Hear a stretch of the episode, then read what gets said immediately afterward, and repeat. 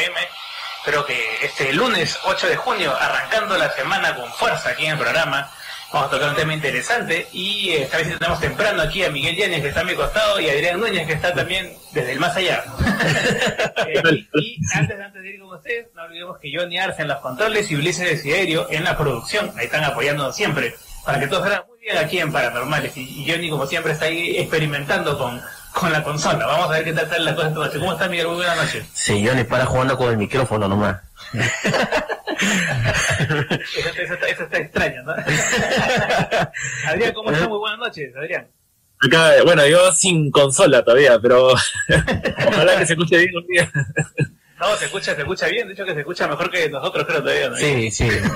bueno, aprovechar para saludar a toda la gente que nos ve en Facebook en vivo y a los radioescuchas y espero que este programa les guste, ¿no? Hoy sí, ya se están conectando. María Gabriela está también, le mandamos desde Arequipa. Ahí está el oyente del programa. Están varios, este, Doris Vera, Guillermo Calida, hay varios, le vamos a saludar. Sigan conectándose y comenten en vivo para leer también sus preguntas y comentarios. Y acá tenemos al clon de Adrián, ¿no? Que ahora nos hemos enterado esta semana que, que está tripleteando, ¿no? En Radio Canto Grande está en todos los programas. Se ha escapado, está animando ya, está, está cobrando bono. El horario eh, me tienen que pagar más ahora porque ya Sí, eh, salen las noticias, salen los programas musicales, está en todos lados, ¿no? Estás en todas, ¿ah? Estás en todas. Eso está raro, ¿no? Está, está cobrando bono, está cobrando bono, ahí está. está bien, está bien, está bien. Me parece bien, va, va, va creciendo, va creciendo, va creciendo, creciendo artísticamente. Bueno, para ir ganando tiempo antes que nos gane la hora, vamos con este primer bloque, a ver qué nos traen esta semana las noticias de los medios de comunicación de varias partes del mundo. A ver, vamos a, con el primer bloque. Como siempre, la noticia de la semana. En Paranormales de la Noche, esta es la noticia idiota de la semana. La noticia idiota de la semana. Dentro de las cosas más recientes que se le están atribuyendo a Anonymous, está la filtración de un audio que parece estarnos diciendo un gran secreto que han estado escondiendo en el área 51 durante años. Anonymous filtró. No cuento con mucho tiempo. Bien, mira, averigüemos primero si usted está usando esta línea apropiadamente o no. Área 51. Ahora, ¿usted dónde está? ¿Hay un empleado o está solo? Soy un ex empleado. Ex empleado. Me permitieron ir a una revisión médica hace una semana. Ellos van a triangular mi posición muy pronto, así que no podrá seguir aquí por un largo tiempo. Dinos algo rápido, ok. Ok, lo que creíamos que son aliens son seres extradimensionales. No son lo que dicen ser. Se han infiltrado en aspectos del territorio militar, particularmente en el Área 51. Va a verse a tres próximamente. El gobierno sabe acerca de ellos. Y hay muchas zonas seguras en el mundo en los que podrá mover a la población ahora ART. Pero no lo están haciendo. No lo están haciendo. Quieren que los lugares de mayor población sean eliminados. Bien, suena bastante perturbador, ¿no creen?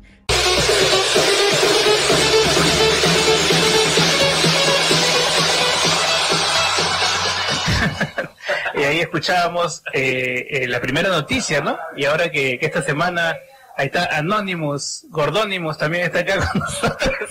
Gordonymous, claro, eh, ha, ha, revelado, ha revelado, ¿no? Eh, este, este audio que se ha filtrado dentro de las muchas cosas que soltó Anonymous, saltaron una que decía que por fin, ¿no? Habían revelado los secretos del Área 51.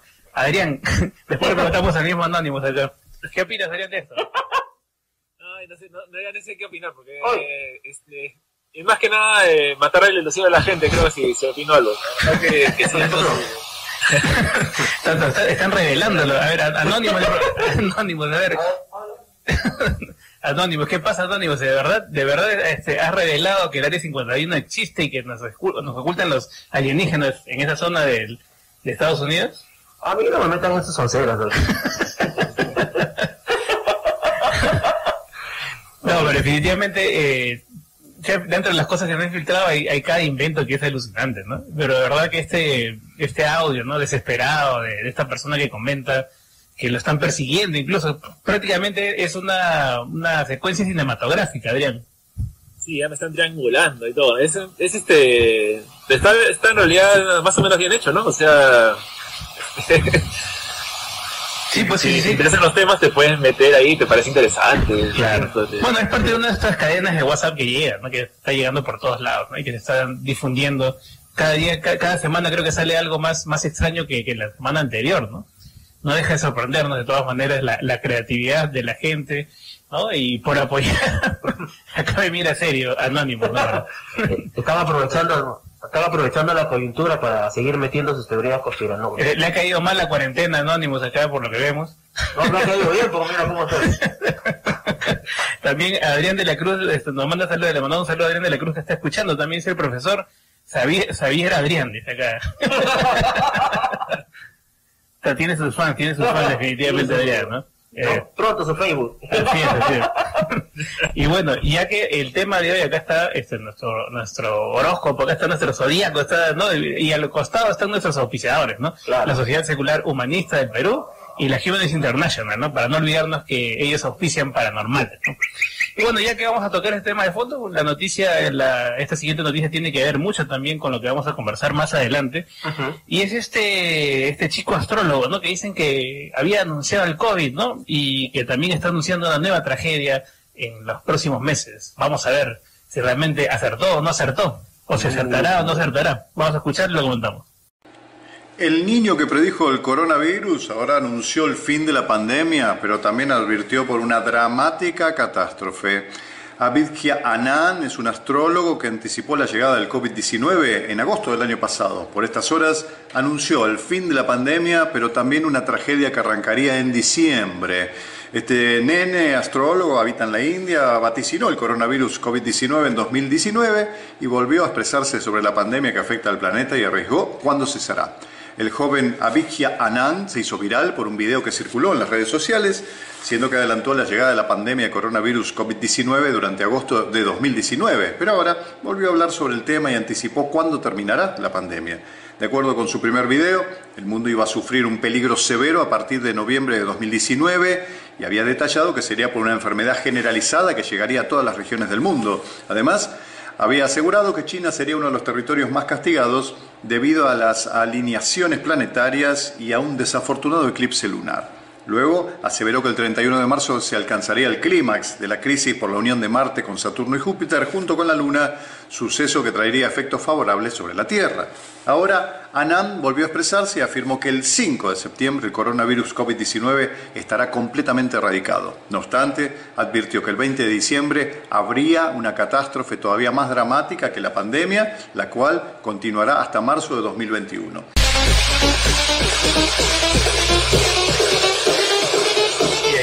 Ahí, estábamos escuchando, este, no, este chico se llama Abhigya Anand, no sé si lo pronuncio bien, no es un astrólogo que, dicen que hace cuatro años predijo el COVID-19, ¿no?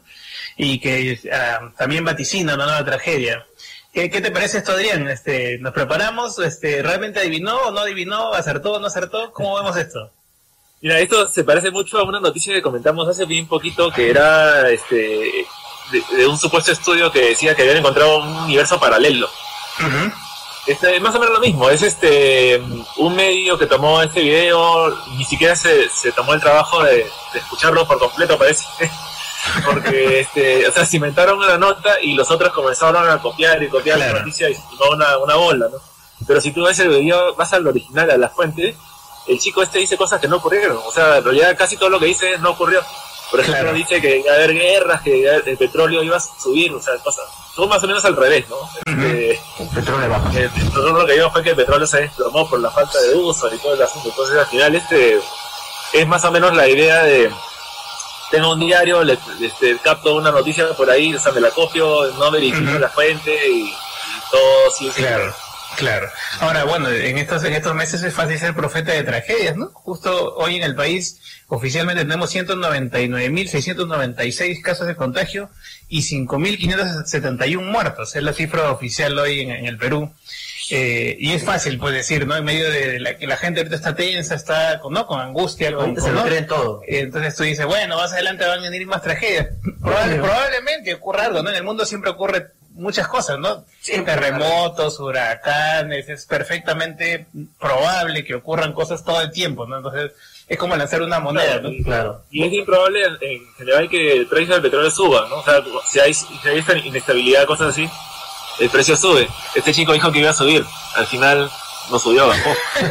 Bajó, le falló. Sí, Es claro. como, como dos santos, ¿verdad? Sí, pues sí, sí, sí. ¿Qué Eh, pasó? Eh, Eso es lo que pasa, ¿no? Eh, ya lo vamos a conversar más adelante con nuestro invitado acerca de eso de las probabilidades, ¿no? De los aciertos, porque tiene mucho que ver con, con el tema de hoy también, ¿no? Eh, pero antes de que nos dan el tiempo, ahí vamos a una noticia de ya de interesante, que es, eh, ¿no? Esta, esta semana que pasó, se enviaron más satélites al espacio, ¿no, Adrián? Este, con, con, que lo mencionaste justo el día Sí, miércoles. El día, el último programa que hicimos acá Ujú. la semana pasada, comentamos eso y efectivamente func- funcionó perfecto el, el despegue de cohetes, desplegaron los satélites sin ningún Claro, para los que nos están escuchando y, y no saben exactamente qué cosa es lo que, qué, qué es lo que ocurrió y digamos por qué es importante este, este hecho que ocurrió el día miércoles. O sea, entre las locuras de Elon Musk, o sea, su, su plan de así, El Tony Stark de la real. está una que es terrible, terrible, que es llevar internet a todo el mundo, es este... eh, bueno, consiste más o menos en que como hay zonas del mundo que son muy difíciles de cablear o de, o- o de poner antenas, lo que sea, lo más fácil es ir este, poniendo satélites por todos lados y tú conectarte directamente hacia el satélite. O sea, este, como más o menos en una época, ¿se acuerdan que había este, los teléfonos satelitales también? Claro, Sí, claro, teléfonos- carísimos. El, el proyecto fracasó porque hubo una tecnología que se hizo más barata. Pero sí, efectivamente nos llenaron de satélites, ¿no? Este, en esa época. Y ahora van a hacer lo mismo, ya, lo están haciendo, pero la tecnología ha mejorado, en este caso se puede hacer eh, de cierta manera que son miles de satélites que, han- están dando vuelta constantemente a la Tierra y que son sumamente baratos. Y de esa manera vas a poder este, tener internet sin cableado. Barato relativamente. Y- lo que sí todavía no dicen cuánto va a costar, ¿no? O sea, este, Pero bueno, pero- ¿no? Pero sí es importante asegurar la conectividad, ¿no? Es decir, que lugares efectivamente donde no llega el internet puedan, sobre todo en estos tiempos, ¿no? Donde vemos la importancia de estar conectados, de tener acceso a internet. Y, y sobre todo en una época tan compleja donde la gente pues está quemando antenas o, o ve una antena y ya piensa que, ¿no? Que van a, Sí. van a morir de algo, ¿no? Mira, acá tenemos, ¿cuántos? 10 años casi ya de programa y no- todavía no hemos muerto con la antena que tenemos aquí sobre, nuestra ca- sobre nuestras cabezas, ¿no?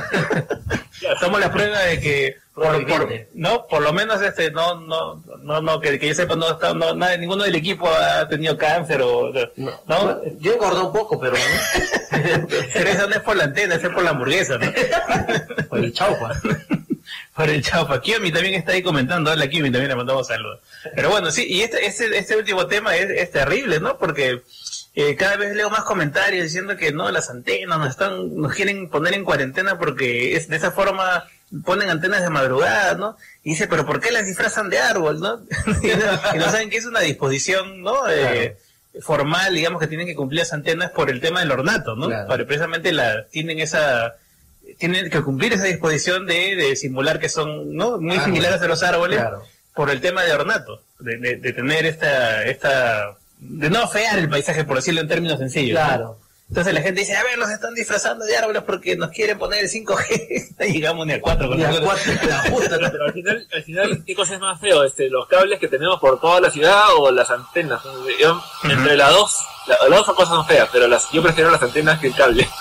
Sí de verdad que Unos enredos así, que no te deja ver nada. Sí, pues y después están los padres renegando porque no Son las clases virtuales de su hijo no se cuelgan, ¿no? No, no escuchan al profesor, ¿no? se queda congelado, no mandan la tarea y después quién tiene la culpa, ¿no? Y ellos y ellos mismos salen a quemar las antenas. Sí, pues es un problema, ¿no? Eh, no este, dice, eh, quemamos las antenas, vamos, vamos a tuitearlo, ¿no? no, no tiene Y ningún, y se quedan sin señal. no tiene ningún sentido, ¿no? Definitivamente estamos viviendo un mundo muy loco, ¿no? Pero bueno, ya con- concluimos este primer blog y vamos a nuestro tema de fondo, porque si no nos queda cortísimo el programa. Vamos a escuchar una nota introductoria y luego la comentamos aquí en el programa. En los últimos años ha vuelto a aumentar el interés por la astrología, sobre todo entre los jóvenes. Cada vez vemos más astrólogos famosos tanto en las redes como en la televisión. Pero, ¿por qué para algunos en realidad se trata de una pseudociencia y carece de valor? El debate actual acerca de la astrología se debe a que hay cada vez más adeptos entre los jóvenes. Por eso, muchos científicos han salido al cruce y dicen que no produce conocimiento válido y que básicamente son unos charlatanes. Del otro lado, los astrólogos sostienen que su estudio no responde a las reglas de la ciencia actual, pero que igualmente es válido y puede ayudar a muchas personas. Veamos entonces cómo nació la astrología y qué propone. Los primeros indicios de la astrología que conocemos en Occidente son de hace casi 5.000 años. Los babilonios y los egipcios empezaron a estudiar el movimiento de los planetas y lo relacionaron con los sucesos que les ocurrían en su vida cotidiana. Luego, esta tradición llegó a la antigua Grecia y a Roma, lo que dio pie a los signos tal cual los conocemos hoy. Cada uno de los 12 dioses olímpicos se correspondía con un signo. Al mismo tiempo, tanto en China como en la India comenzaron estudios astrológicos. Estas tradiciones se conservan al día de hoy y también aumentaron su popularidad. Las tres coinciden en dividir en 12 grandes grupos a las personas según su fecha de nacimiento, aunque luego varían en otras cuestiones. ¿Qué opinas de la astrología? ¿Te parece que sirve o es una estafa?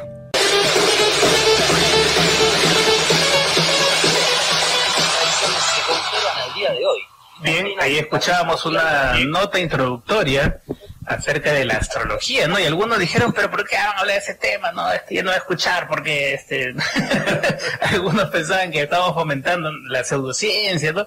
Pero es un tema interesante para conversar y para eso tenemos a un especialista hoy como eh, Fabricio Celada, con que ya está desde el espacio, está ahí directamente, no está desde, está, del espacio, ¿no? Eh, también también se, se coló ahí, se coló también en, el, en, la, ¿no? En, el, en el cohete lanzado de la semana pasada. ¿Cómo estás, Fabricio? Muy buenas noches. Buenas noches, muchas gracias por la, por la bienvenida. Eh, es un tema, bueno, muchas gracias primero por, por la acogida, felicitarlos una vez más por el programa que hacen. Me encanta que haya gente realizando estas, tareas, es algo súper apreciable. Y sí, un poco desde el espacio, ¿no? Escapando de, escapando, del, escapando del coronavirus un rato, ¿no? Está bien, tratando. Está bien. Este, nada, Fabricio, una primera pregunta. Eh, acá tengo un libro bien interesante para los que quieran consultar este Las mentiras de lo paranormal de Jorge Alcalde, es un periodista español muy interesante. Y tiene una data que a mí cuando lo leí la primera vez me sorprendió mucho. Dice, mira, en Estados Unidos hay 10.000 astrólogos y alrededor de 40 millones de personas que consultan diariamente su horóscopo. En Gran Bretaña entre el 60 y el 80% de la población lo hace.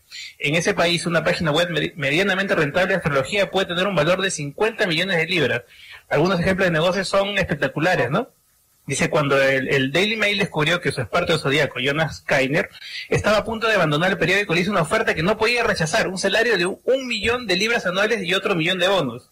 Él la rechazó, prefirió la oferta de la competencia. El Daily Express, salario cero, pero el 100% de ingresos obtenidos por las llamadas de las líneas telefónicas de la empresa. Y después menciona Francia, España, donde hay eh, un montón de negocio y ganan un montón de plata. La pregunta de arranque es, ¿por qué a pesar de todo lo que hemos expuesto, ya hemos conversado, la astrología sigue siendo tan popular? Y acá están las, cifras, Sí, y creo que no son las únicas cifras que demuestran eso. Creo que en los últimos, en las últimas décadas ha habido bastantes ejemplos similares al que pones, donde muchas eh, compañías de, de medios eh, tratan de alejarse o digamos ven poco interés en la astrología como parte extra de, su contenido, pero luego cuando hacen la evaluación se ven que es un contenido muy muy atractivo para la gente en general. Y yo creo que eso se debe a, a, a dos tres cosas en general muy básicas. Es creo que primera la necesidad del humano de sentir pertenencia a algo. Creo que cuando eh, estas nuevas generaciones que ya han nacido con esta visión de un universo grande, de un universo eh, que, vive mucho tiempo, que es increíblemente enorme con respecto a nosotros, pues esa sensación de pequeñez y de pertenencia, pues es algo que se puede, que, que, comienza a ser cubierto por, por esta necesidad de consumir este, este, este tipo de, de, contenido. Claro. Yo creo que el tema también con la astrología es que muchos los ven como nos ha pasado con otros temas, ¿no? Lo ven como algo inocente, ¿no? Algo que bueno, ¿no? Pintoresco.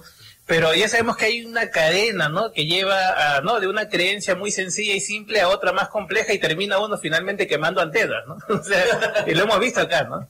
lo moviste claramente, ¿no? Exacto, exacto. Yo, creo que... y es un tema recurrente, no, no hay duda. Todo el rato, eh, muchas veces dar estas pequeñas concesiones. Lo que llama, pero yo soy moderado, lo leo por. Está bien, leer no, no, no, no está encima. Es cuando uno dice, no, pero esto sí, afecta a mi vida y cambio mi vida y tomo acciones con respecto a información que no tiene ningún valor o, fundamento, pues es algo que puede llevar peligro. Y, y, lo curioso es que estos vamos a llamarle astrólogos, se, se reinventan, ¿no? A través de redes sociales.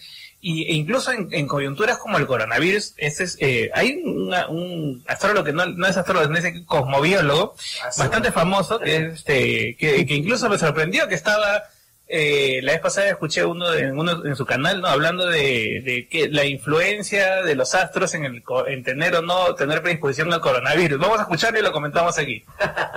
Amigas y amigos de Reescribiendo tu Destino y ADN Cósmico, ¿cómo están? ¿Cómo les va en su aislamiento, aislamiento social? Pero en el horóscopo, ¿qué signos y planetas cooperan con los síntomas para el coronavirus? Atendiendo a los síntomas, secreción nasal, dolor de garganta y tos, rápidamente pensamos en el signo del toro.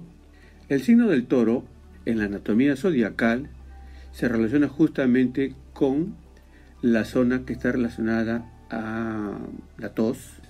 El signo de Géminis, que por excelencia controla el, aparato respiratorio. Y con los síntomas eh, nuevos que están eh, conectados con el coronavirus, el estómago.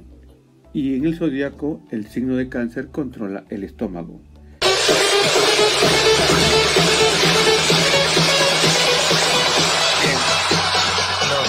los astros se actualizan y ahora también pueden darte un diagnóstico acerca del coronavirus, ¿no?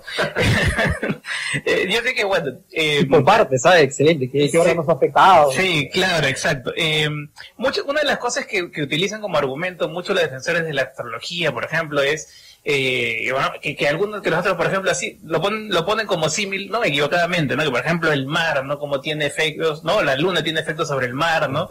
Este, y que por lo tanto podría irradiar alguna energía así rara de estas para que influya finalmente en que te dé o no te dé coronavirus, ¿no? Entonces, más o menos ese es el, razonamiento que tienen muchos de los que, defienden esta, estas tesis, ¿no?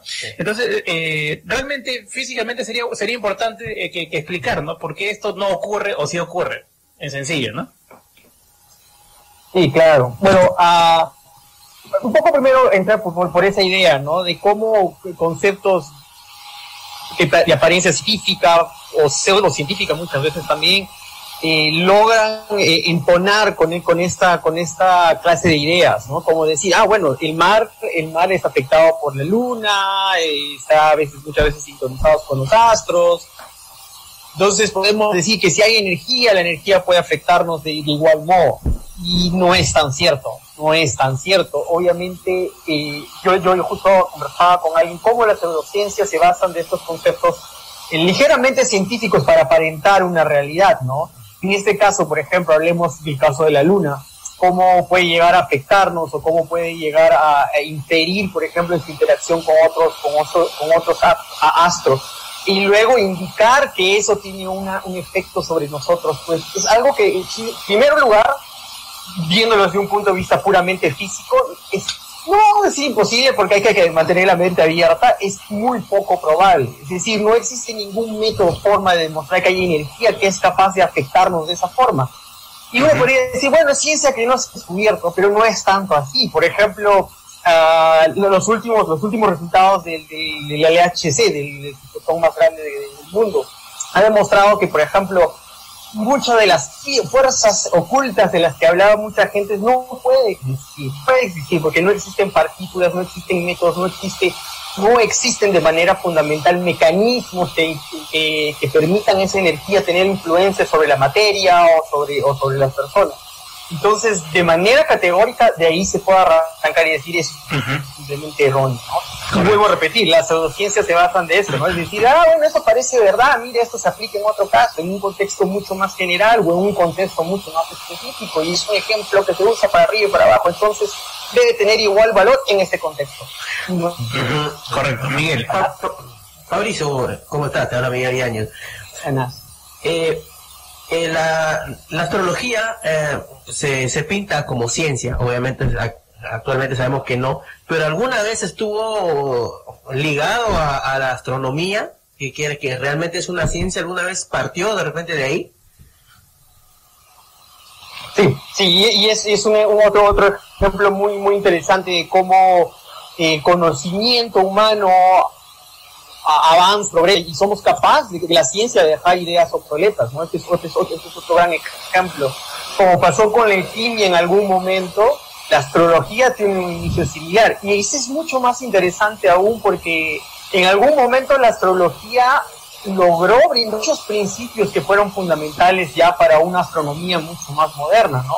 Eh, las técnicas para trazar las estrellas, las técnicas para agruparlas y poder generar mapas en esos espacios, son técnicas que se desarrollaron durante los periodos de estas creencias.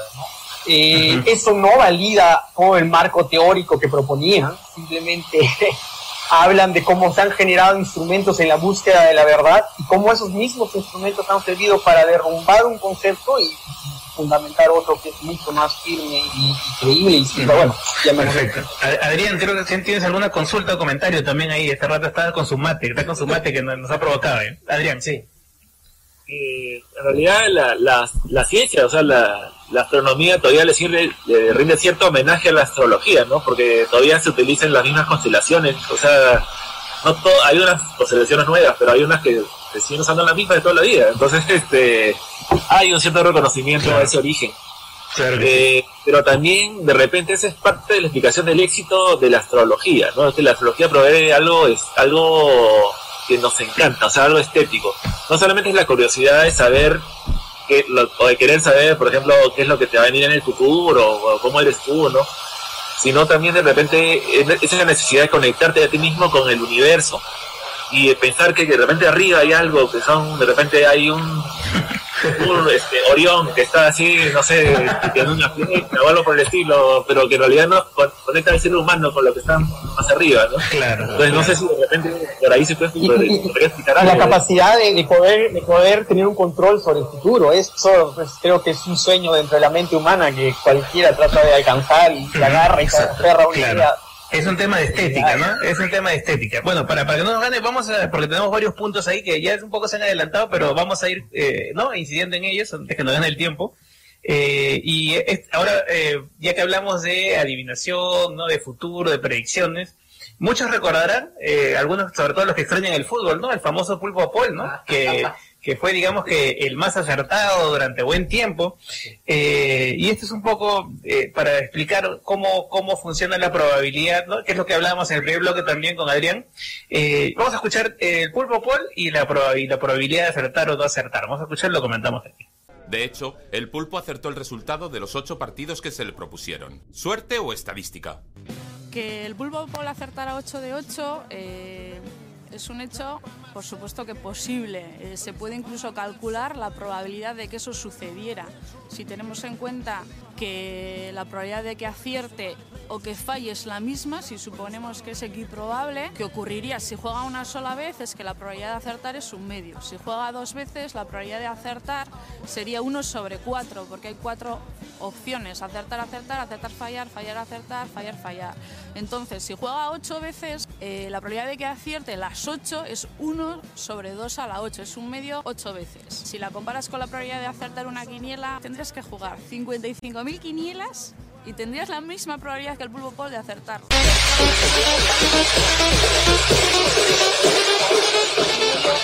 Bien, ahí escuchamos a un especialista que nos explicaba matemáticamente cómo funciona la probabilidad, ¿no? Eh, ¿Cómo funciona? Te, transmito la pregunta, Fabricio, también, pero de pronto no ha quedado muy clara. ¿Cómo funciona la probabilidad, ¿no? Que generalmente juega un papel muy importante en este tema del zodiaco y las predicciones, ¿no? Correcto, correcto. Bueno, eh, es, es, una, es una otra de las herramientas que se usan para tratar de validar ese tipo de pensamiento, ¿no? Eh, es decir, bueno, pero ¿cómo es posible que haya logrado predecir algo? Ah, creo que eh, el caso del pulpo Paul es, es, un buen, muy buen ejemplo por, su simplicidad, eh, matemáticamente como estructuralmente del problema, ¿no? Es decir, el pulpo Paul fue famoso por acertar ocho partidos. Así es. Increíble, es, perfección absoluta. Estuvo haciendo una quinela como exacto, puede, puede, puede, haber ganado muchísimo dinero. Entonces uno, bueno, entonces sí, sí hay una capacidad de, es una, es una, es una eh, interpretación rápida y, apurada, ¿no? Pero como demostraba la chica, es, en este caso, por ejemplo, es muy, muy, simple, es cómo hacer el cálculo básico de, una, una, opción, ¿no? De una, de una posibilidad. Eh, en cada partido tú tienes dos posibilidades, gana A o gana B. Es decir, si tú apuestas por A o por B, vas a tener 50% de posibilidades de, de ganar A o B eh, si tú pones una serie de partidos para averiguar cuál es la, capacidad de, de, de, acertar todos, pues va a ser la multiplicación de tus probabilidades. Es decir, aciertas la primera, necesitas tener la otra probabilidad de acertar el siguiente y de acertar el siguiente. En este caso nos daba que era 1 sobre 2 a la octava, ¿no? Es un número relativamente pequeño considerando las opciones. Es decir, sí, es poco probable que uno acerte eh, una o tiene una entre 250 posibilidades de haberlo hecho. Eh, y lo hizo.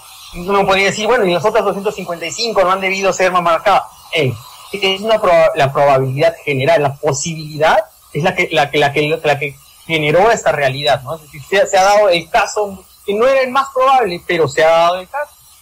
Y no es nada raro, está dentro del espacio de posibilidades, igual de posible que todos los demás. Eh, y en este caso, pues están usándolo como argumento, ¿no? Cuando simplemente es una posibilidad matemática que ha tenido una realidad eh, viva, ¿no? Y no, no es que realmente haya tenido un acceso específico a información sobre el futuro o sobre otro o de datos que hayan podido calcular estos resultados. Claro, entonces hay, hay una explicación matemática detrás de esto, detrás, de esto que ocurre con el pulpo pol. Al final termina en ceviche. Esa era la única que era 100% probable. Sí, sí, sí. Aquí Ciencia de Ateísmo dice, parece que Andy no entendió el audio. No, efectivamente, lo he tenido que escuchar varias veces para poder entenderlo. Los que no somos matemáticos nos cuesta un poquito, pero eh, para eso están, por eso invitamos al profesional para que nos expliquen, ¿no? Exacto. En forma sencilla, así como Fabricio. Esa es un poco la idea de este programa, ¿no? Tratar de ser lo más sencillo posible ha habido otros, otras mascotas después este, con la misma línea, ¿no? O sea, que han puesto así... El cuy también, el cuy, pues el cuy acá. El cuy peruano, que tuvo buenos resultados, creo que se tuvo un 50%, de, de, no, 30%. Claro, claro. claro, está, Dentro, que está dentro de lo estadísticamente esperable, ¿no? Es, es una cosa, lo que es estadísticamente esperable a lo improbable, pero todavía posible. Entonces son palabritas que, que importan mucho, ¿no? Así que importan mucho. Veces nos hacen creer una cosa absoluta que no Exactamente. Y, y, otro de los puntos eh, dentro de la astrología, digamos uno de los elementos que se usó para, para comprobar que efectivamente no funciona no funciona bien, este lo, lo, lo dice el mismo Carl Sagan, ¿no? Vamos a escucharlo, ¿no? Este este fragmento acerca donde, de su comentario acerca de la astrología y este famoso experimento de los gemelos. Lo escuchamos y lo comentamos aquí. La astrología puede ponerse a prueba con la vida de dos mellizos. Hay muchos casos reales como este. Un mellizo muere en la infancia debido a un accidente hípico o es fulminado por un rayo. Pero el otro tiene una vida larga y próspera. Supongamos que se trata de mí. Eh, que mi gemelo y yo naciéramos precisamente en el mismo sitio y, y con solo unos minutos de diferencia. Los mismos planetas estarían apareciendo al momento de nacer. Si fuera válida la astrología, ¿cómo podrían ser tan profundamente diferentes nuestros destinos? Resulta que ni los astrólogos están de acuerdo entre sí acerca de lo que significa un horóscopo. En pruebas cuidadosas, eh, no pueden predecir el carácter y el futuro de personas de las que no saben nada, a excepción de la hora y el lugar de nacimiento. Fabricio, este, este comentario de Carl Sagan, el clásico Cosmos, ¿no? Eh, algunos ya lo han visto, seguramente. Eh, finalmente, este, la prueba contundente contra la astrología, ¿no? Sería determinante de pronto. No, a ver, siendo objetivos determinante ni objetiva no lo es, pero nos creo que, que, para, el, para, el, para, el, hombre de a pie es una buena manera de dar un primer paso hacia, tratar de, derrocar esta idea, ¿no? Eh, no es una, no es un no es algo completo porque también se, se, se, reduce al marco uh, donde se plantea el problema. Es decir, eh, dentro de este problema, este tipo de razonamiento puede comenzar a destruir todos los fundamentos que, que, plantea, ¿no? es un bonito ejemplo porque el, concepto fundamental de la astrología, digamos, en, unas partes es que tú, tu destino está fijado por las estrellas que, que, te cubren en cierta posición el día de tu nacimiento, ¿no? Por ejemplo, es una de las ramas más grandes de la astrología. Eh, y el experimento sencillo es, ¿y qué pasa con aquellos que, nacen, que nacen al mismo tiempo, bajo las mismas condiciones, en el mismo lugar, bajo la misma, es decir, son dos objetos muy, muy similares que deberían bajo este marco tener un, destino similar. Y sin embargo pasa que uno muere, el otro sobrevive, que el otro tiene una vida totalmente distinta a la otra, como sucede regularmente. Entonces, ese puede ser el primer paso que nos puede dar una idea de que este, este, este marco teórico que, que propone la astrología, pues no es válido, está simplemente basado en medios cerrados, está muy llena de, de huecos y es fácil de hacer agua. Y, estos primeros razonamientos sencillos son los mejores que nos, que nos dan paso a este, este, Claro. otro elemento es, bueno, siempre hemos, siempre, ¿no? Hemos hablado de los 12 signos, ¿no? Y que es casi hasta, hasta, hasta series, ¿no? Ahí sobre, sobre la idea de los 12 signos. Sí. Pero ¿qué tal si no son 12, ¿no? De pronto son más, que, que, que es lo que, ¿no? Eh, o el, famoso FIU, ¿no? El movimiento. Vamos, vamos a escuchar este audio. Eh, y lo comentamos aquí, ¿no? De pronto se han estafado toda la vida, ¿no? Sí. vamos a escuchar, ¿no? Hay otras dos constelaciones que deberían ser dos signos del zodíaco. En realidad, podríamos considerar 14 signos y no solo 12. El primero es Ofiuco, se ubica entre Escorpio y Sagitario y sería para los nacidos entre el 30 de noviembre y el 17 de diciembre. Se cree que los babilonios ya sabían de su existencia, pero que eliminaron este signo para que el número sea 12, al igual que los meses del año. El segundo es Cetus y su periodo es muy breve, solo unas horas entre el 27 y 28 de marzo. Pero hay otro desafío de la astronomía que la astrología no se ha ocupado de resolver. En 2016 la NASA lo puso sobre la mesa.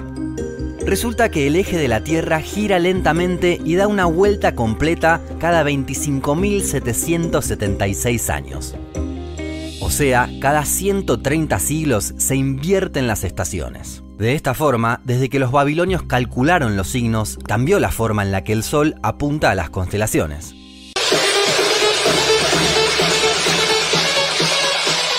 Bueno, según esto yo no soy Tauro. Este, ya no soy Tauro, definitivamente. Eh, ¿En qué consiste esto ¿no? de los nuevos, de las nuevas constelaciones, los nuevos signos? Y esto es sorprendente, ¿no? Del, eje de la Tierra, ¿no? Que se suena a película de terror, pero, pero es real, ¿no? Fabricio, coméntanos esto.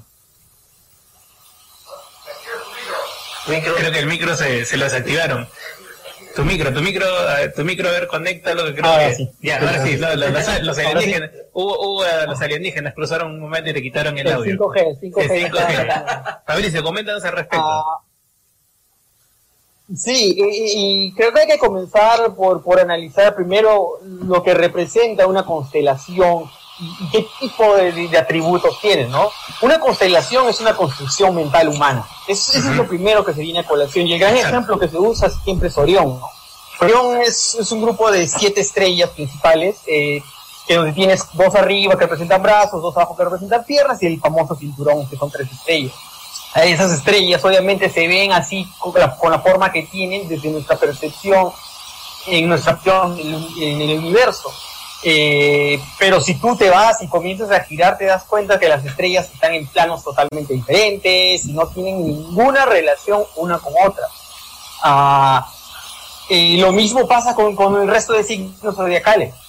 son, son construcciones humanas que, que, hemos, hemos creado a partir de nuestra posición especial en el universo. Ahora, ¿qué, qué, qué viene a ser un signo zodiacal? Un, signo zodiacal ¿no? es, es una constelación que se encuentra sobre la luz, sobre la línea de luz zodiacal. Ahora, no voy a dar tiempo de explicar qué es la línea de luz zodiacal porque es un, es un concepto un poco raro y un poco... No, no, no, no trae nada a la conversación. Pero si quieren saber un poco más sobre él, les cuento que Brian May, el vocalista de... Uno, perdón, el guitarrista de... Uh, él, hizo su tesis y doctorado basado precisamente en el, en el cálculo de la, de la, de la iluminación del zodiacal que va por, por, un tema parecido de la ubicación de todos estos. Bueno, tenemos esto, ¿no? tenemos una serie de construcciones mentales humanas a las cuales les hemos asignado un sitio en el espacio porque nos ayudan a ubicarnos, nos ayudan a generar todos esos conceptos de yo nací bajo tal signo, bajo tal aquel signo, ¿no? Eh, aparte de eso, tienen otros usos, como les decía, la navegación. Entonces, eh, por, por muchas de estas razones, cuando se vuelve a hacer el análisis, y yo tengo este, este, esta línea eh, que me da cierta referencia de ubicación, ¿no? Puedo buscar tal constelación o tal constelación. Entonces, si yo veo que en esa línea puedo agrupar otro tipo de, otra serie de estrellas y llamarlo otra constelación, pues puedo tener una, puedo tener mil, puedo tener cuatro mil. Y había un buen chiste acerca de esto, ¿no? Eh, Uno le decía, bueno, ¿y, qué signo eres tú? Y la, le porque yo soy Tauro. La pata le dice, bueno, yo, yo soy dinosaurio. No, pero dinosaurio no existe, ninguno. ninguno. Todos son construcciones. Sería bonito, ¿no? Signo dinosaurio, ¿no? Adrián también tiene que comentar, y Adrián, ¿cómo es? Ah, me he quedado preocupado porque ahora he, escuchado que como ha rotado todo el plan, o sea, ha girado más o menos 10 grados, este, pues yo pensaba que era Virgo, pero ahora me, me acabo de dar cuenta que he perdido mi virginidad en algún momento. no sabía cuál era. Sí, pero sí, este, efectivamente las estrellas que tú debes pensar no tienen nada que ver, o sea, como tú dices, una puede estar mucho más lejos que la otra, solamente que desde nuestro plano se pareciera que deberían estar forma.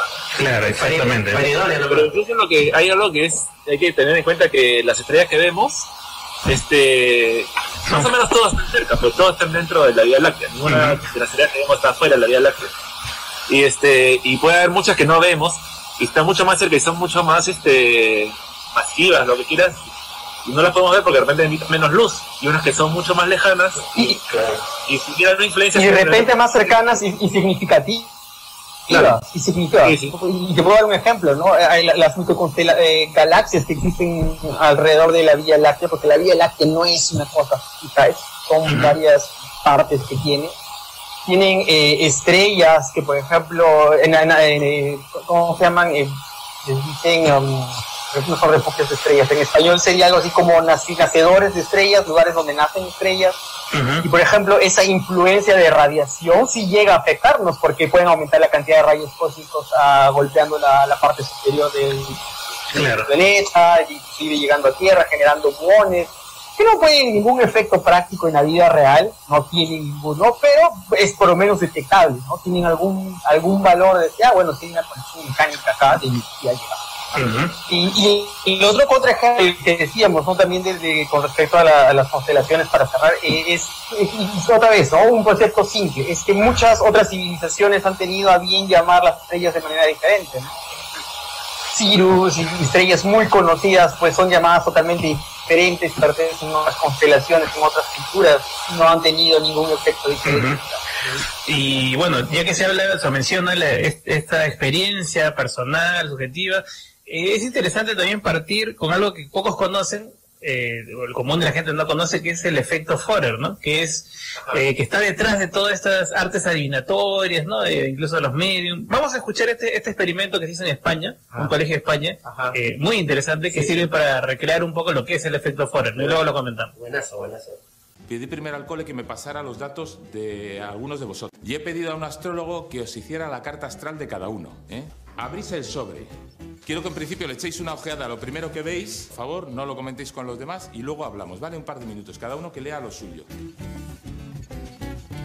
¿Te sientes muy, muy retratada? ¿De 1 a 10? 9, 10. La mayoría, han, muchas cosas han acertado, pero alguna no. De 1 a 10, 8 y medio. ¿Me puedes leer solo la primera frase de tu carta astral? Necesita que los demás le quieran y le admiren. A mí, pues lo mismo. A mí también. Vamos a ver, lee por favor la segunda frase. Aunque tiene, tiene ciertas debilidades de carácter, generalmente es capaz de compensarlas. Posee considerables capacidades que no ha utilizado aún en su propio beneficio. Y no podemos ser todos iguales. Nos estás diciendo que ahora somos todos iguales.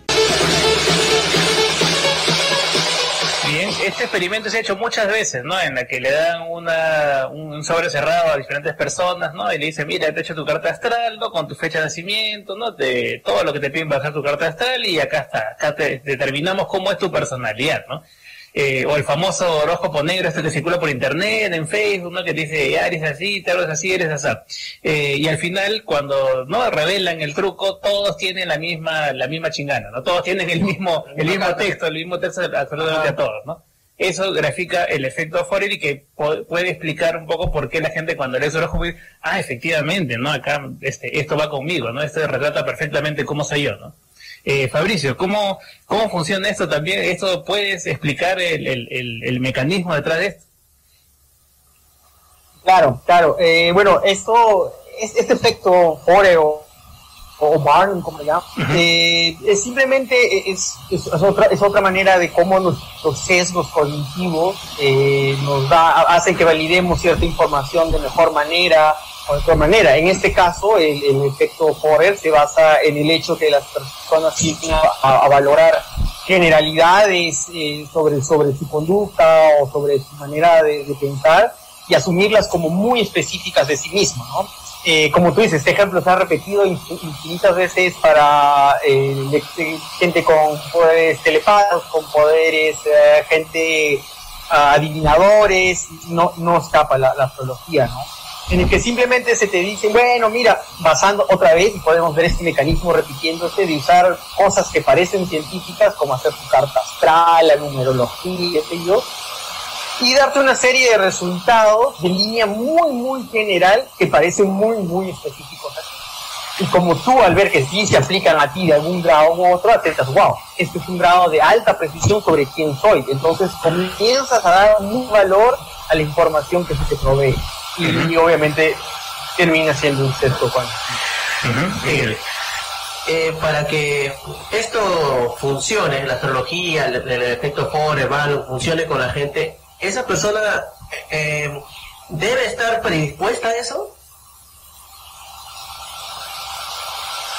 Creo que eh, sí y no. Es decir, la predisposición, la, la, la fiabilidad que uno tiene va va a afectar la facilidad con que uno, uno llega a absorber esta información, pero yo creo que es, fácil de, demostrar y experimentar que muchas veces gente, hasta yo, y estoy seguro que todos, todos aquí, en algún momento hemos caído bajo presa de ese efecto. Es, es, parte natural de, cómo nuestra mente funciona, cómo nuestra mente se ha desarrollado, cómo ha evolucionado, y esas características que han sido impresas en nuestra mente para validar ciertos datos, pues entran en, en, este proceso, ¿no? Cuando alguien te da esta clase de información, uno puede simplemente, ah, esta información es válida, porque A y B se valida con mi, con mi, con mi dato, ¿no? Entonces, eh, eh, esa es una de las grandes tareas de la ciencia moderna, con, con diferencia que, del trabajo que no hacen los, los, científicos, ¿no? Que es validar esta data precisamente fuera del sesgo personal.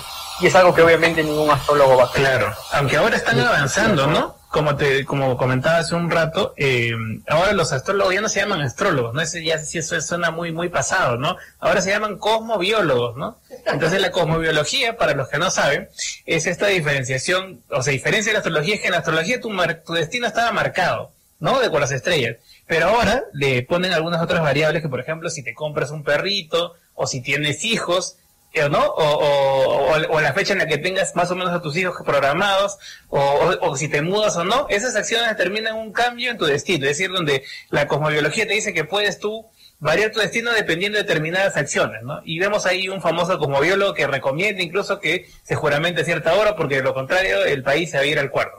Ese más o menos cómo las cómo estas estas estas disciplinas vamos a llamar de alguna manera se reinventan no y tratan de adaptarse y un poco jugar con el lenguaje científico no suena más bonito no cosmobiólogo no suena suena más simpático. Fabricio qué hacemos con esto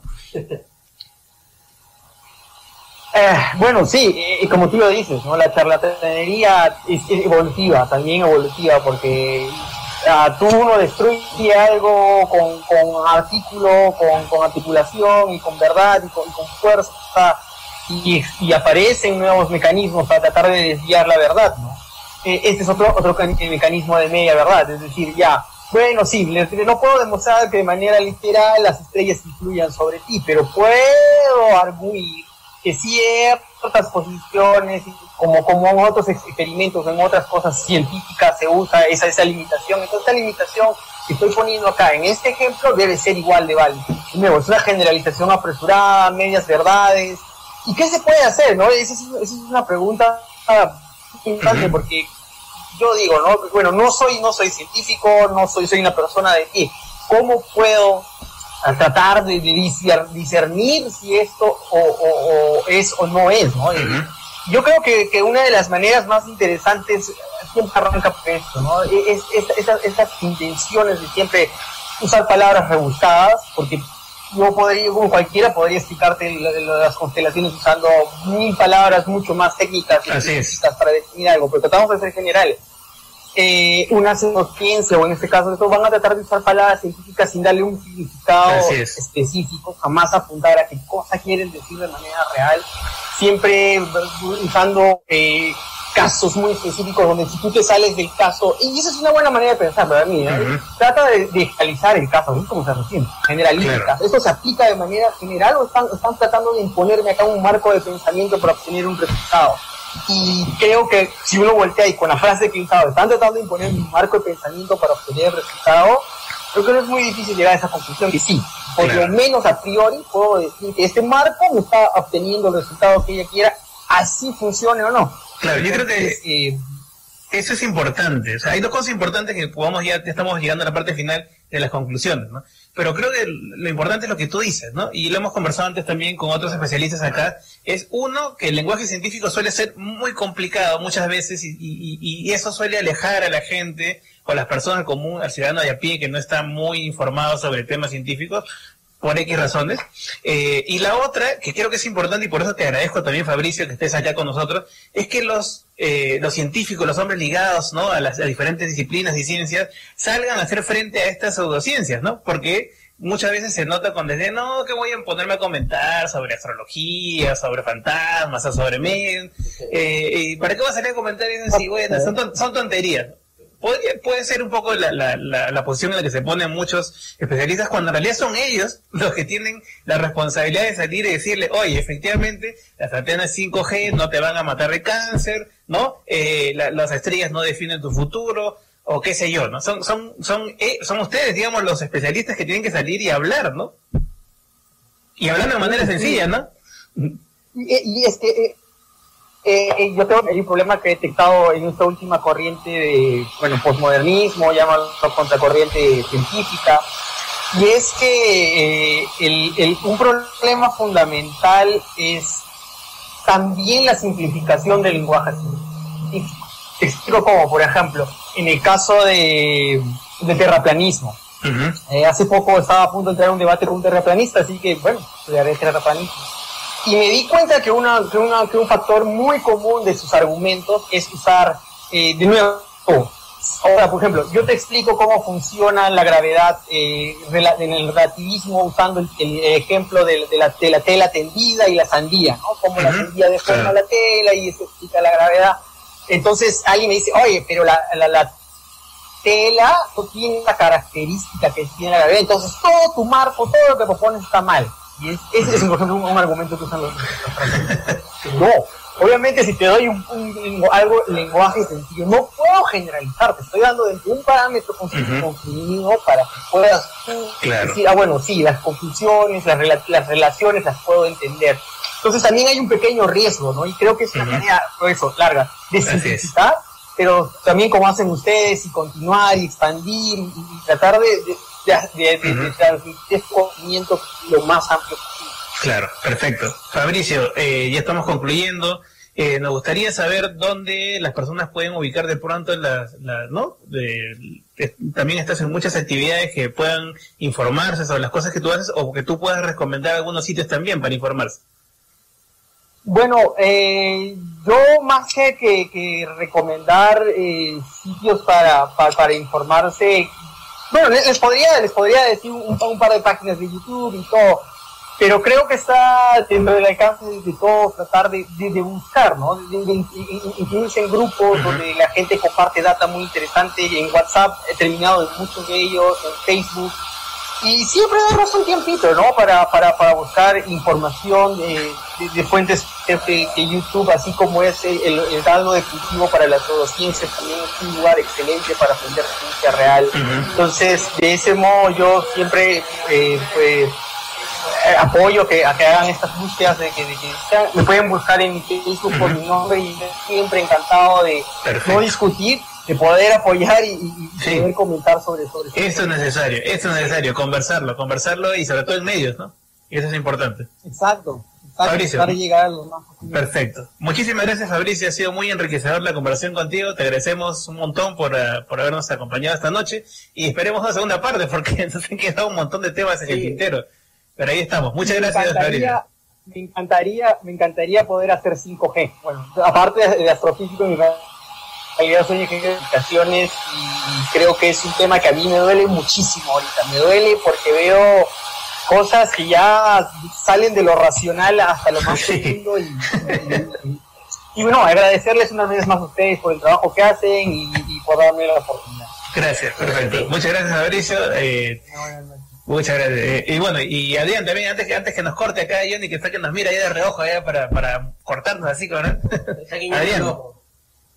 No, no, un saludo a todos los oyentes. Este, otra vez este, mencionar, menciono a la Sociedad Circular Humanista del Perú y a Rights International. Les agradecemos mucho por el apoyo.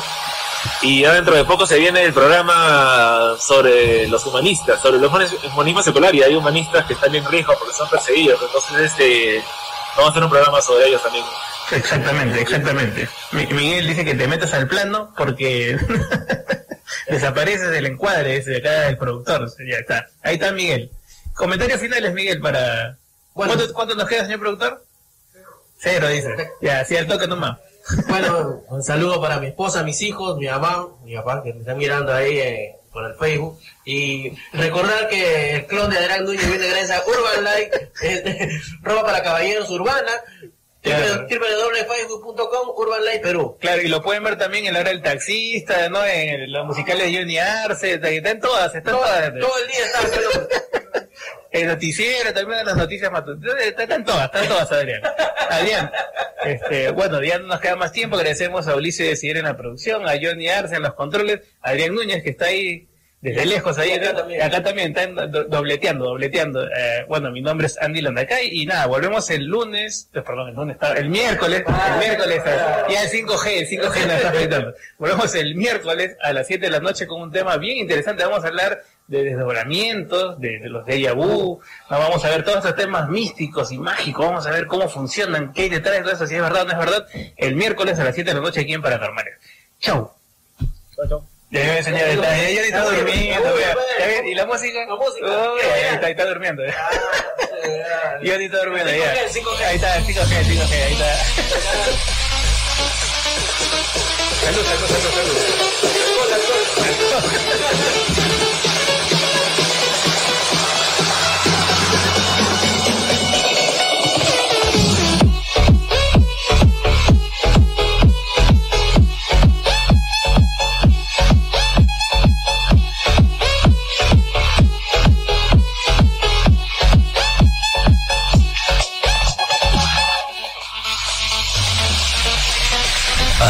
aquí llegó su programa Paranormales. Nos volveremos a encontrar a través de los 97.7 de Canto Grande FM y a través de la web www.cantograndefm.com.